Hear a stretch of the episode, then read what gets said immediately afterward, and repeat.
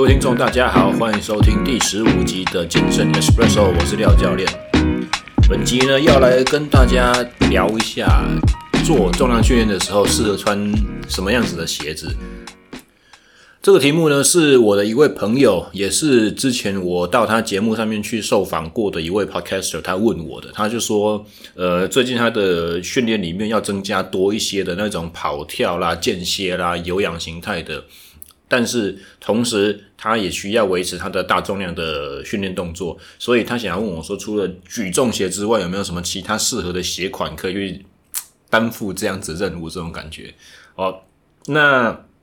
首先要聊这个议题之前，我想要跟大家去讨论一下所谓的 toe spring 哦，这是专属于鞋鞋子在设计的一个专有名词。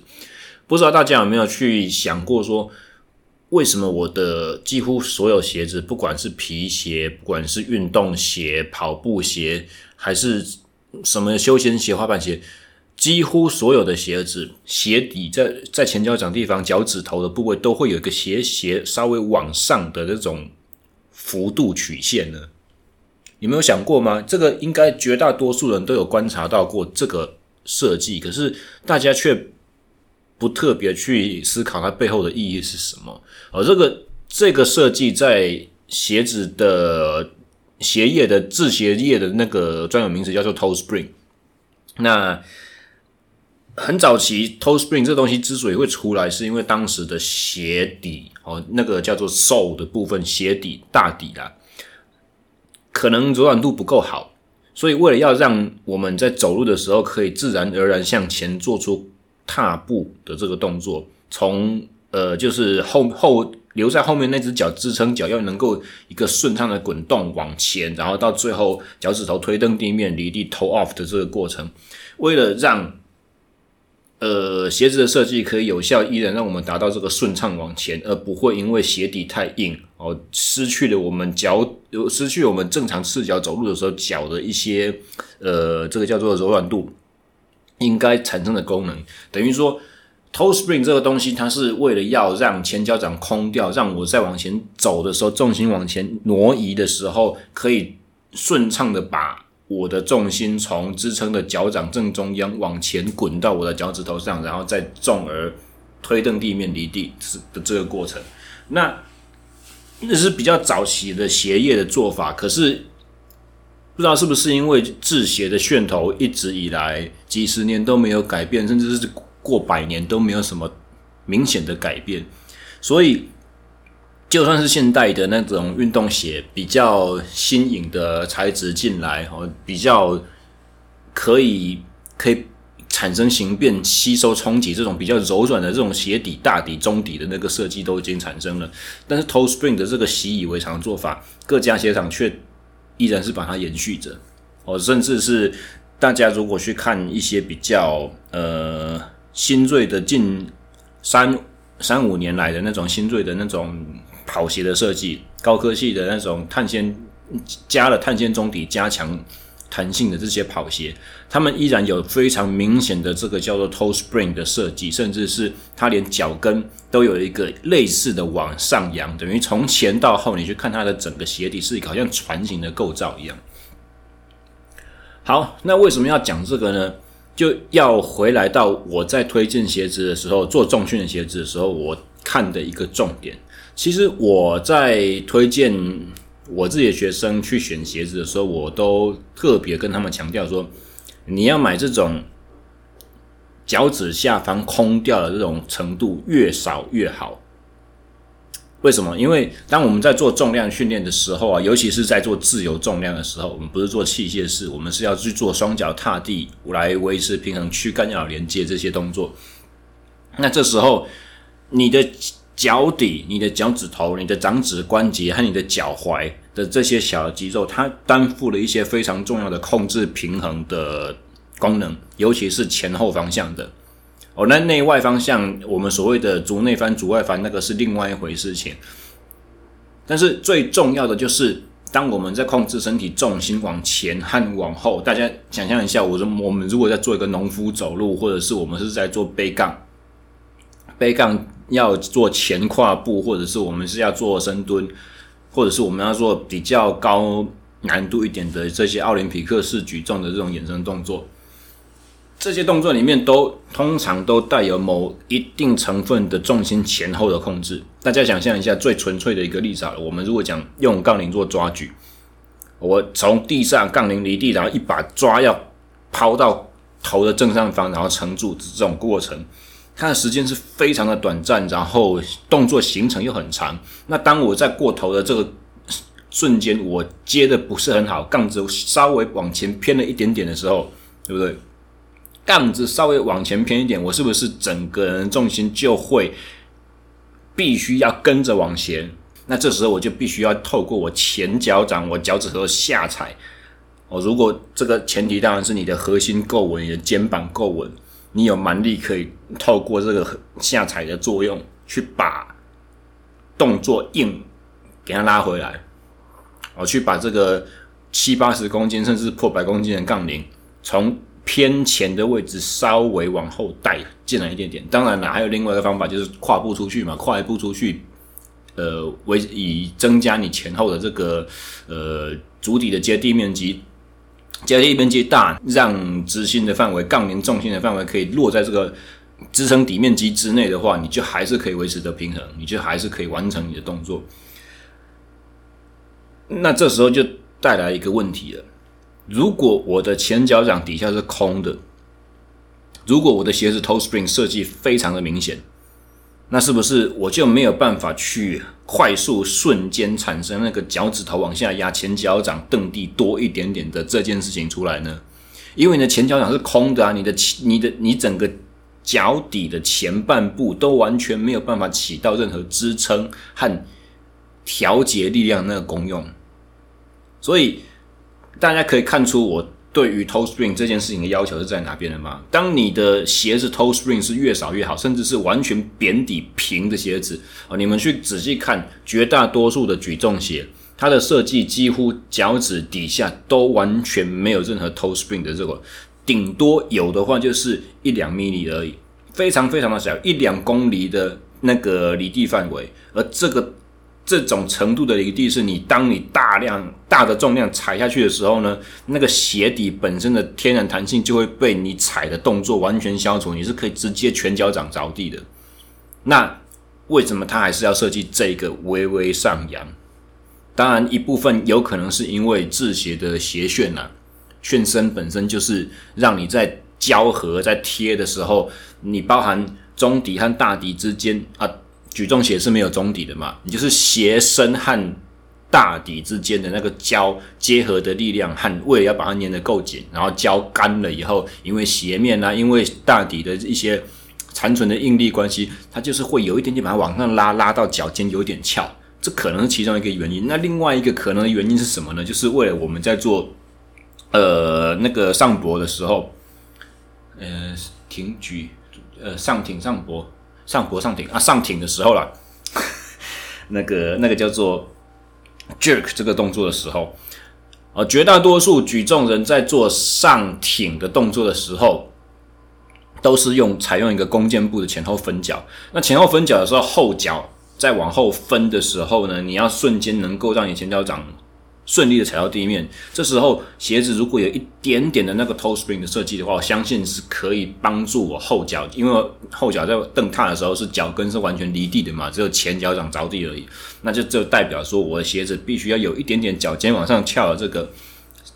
的这个形状，在完成这个动作的时候呢，你后脚才比较轻松，比较容易维持。好，聊完这个所谓 toe spring 的问题之后。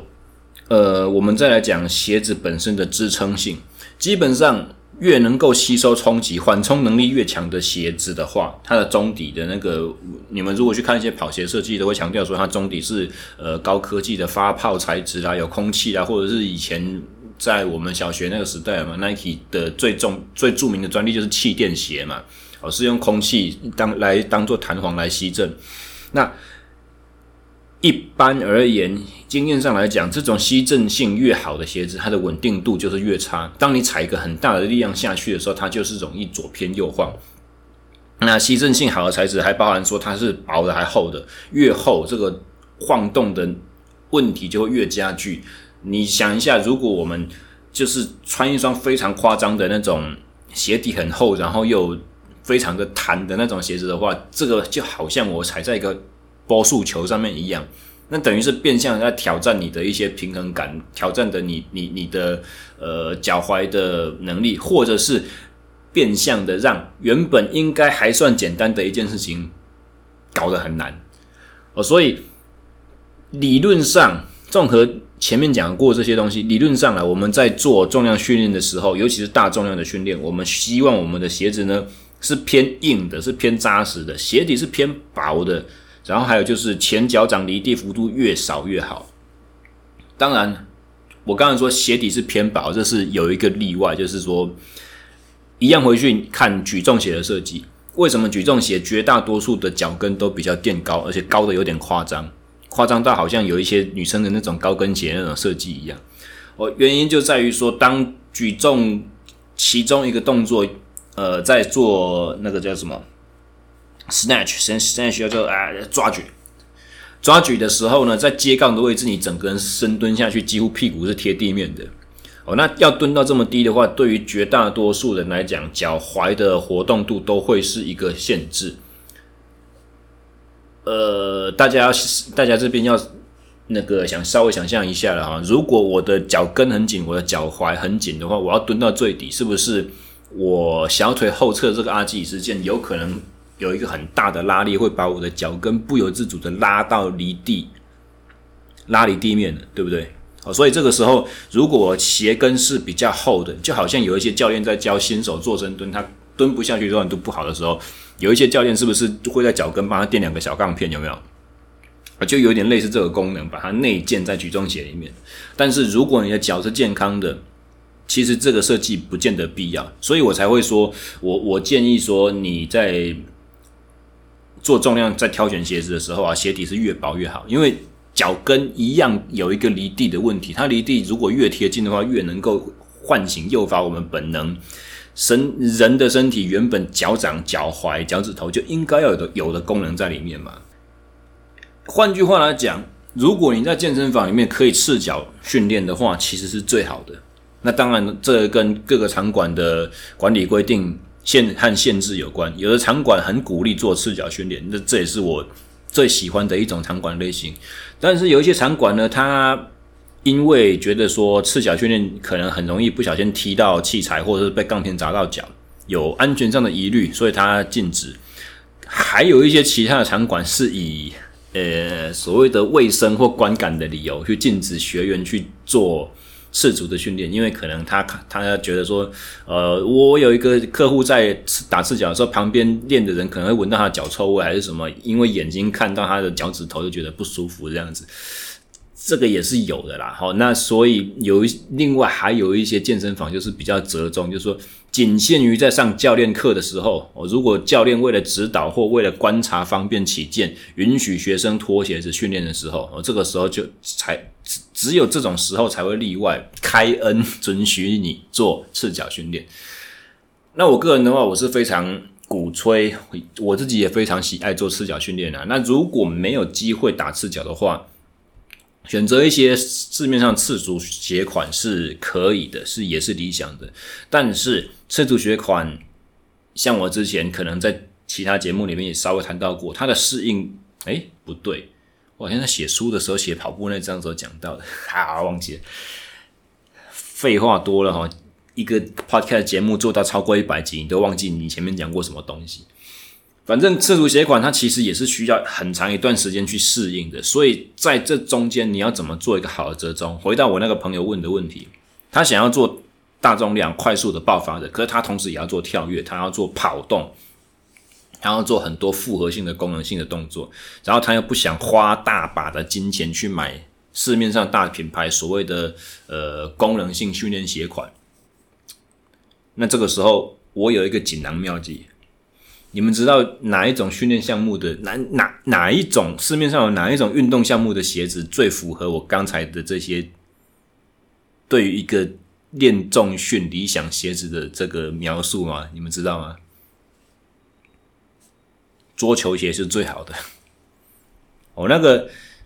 你们去看一下桌球或羽球的鞋子，或或者是一些网球的鞋子。网球可能比较没有，因为网球经常要跳很高去做拦网和杀球动作，所以它着地的时候也是需要一定的减震和吸收冲击。所以某些网球鞋的设计会跟篮球鞋有点像。但是以桌球和羽毛球的鞋子来讲的话，它们都同时具有的鞋底相对较薄。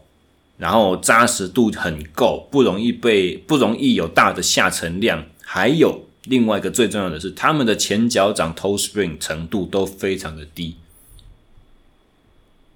然后当然还有他们还有其他的好处啦，就是因为你看羽球和桌球都是需要大量的快速的左右的移动，位移要很灵敏，所以他们的鞋身的横向的支撑性也会比较强。这这就是一些其他的保底鞋所没办法提所没办法提供的，像是我刚才所说的一些赤足训练鞋款嘛，他们最重大的问题可能就是在于说，当我要做一个快速的位移，然后侧向推蹬改变方向，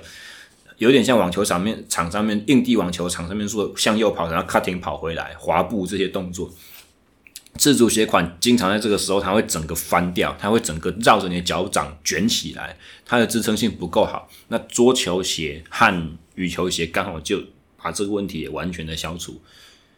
所以就在我的鼓吹和怂恿之下，我这个朋友就去买了一双羽球鞋。结果他跟我说：“哇，好，真的是好好用。”好，本集大概就是跟大家去介绍一下，呃。在做重量的时候，挑选鞋子的一些必须看的呃重点啦，像是我有的时候会跟我带的，像我现在在国训嘛，我会跟刚进来的小朋友讲说，你如果还没有钱去买举重鞋的话，你你来做重量的时候，你来跟我练的时候呢，你穿个滑板鞋，或你平常在休闲鞋，就是逛街那种鞋子，都比穿运动鞋来的好。你可能不要穿你的跑步鞋，呃，所以。也是依循着类似的概念，你你手边现有的工具，什么东西是比较适合的？那如果真的没有的话，你要新购，你要去添，你要去添加在你的武器库里面，你应该用从哪个方向去找？我都是在都是这一集想要跟大家讲的重点。好，又是超过十天没有上节目了，很临时给大家来这一集，比较不好意思说个抱歉。那下周。周六或周日，我会上另外一集，也是本季的最后一集 SSE 训练漫谈。那个录音音档都已经录好了，只是我还没有开始剪而已。然后上完了，我就要收工了哈。所以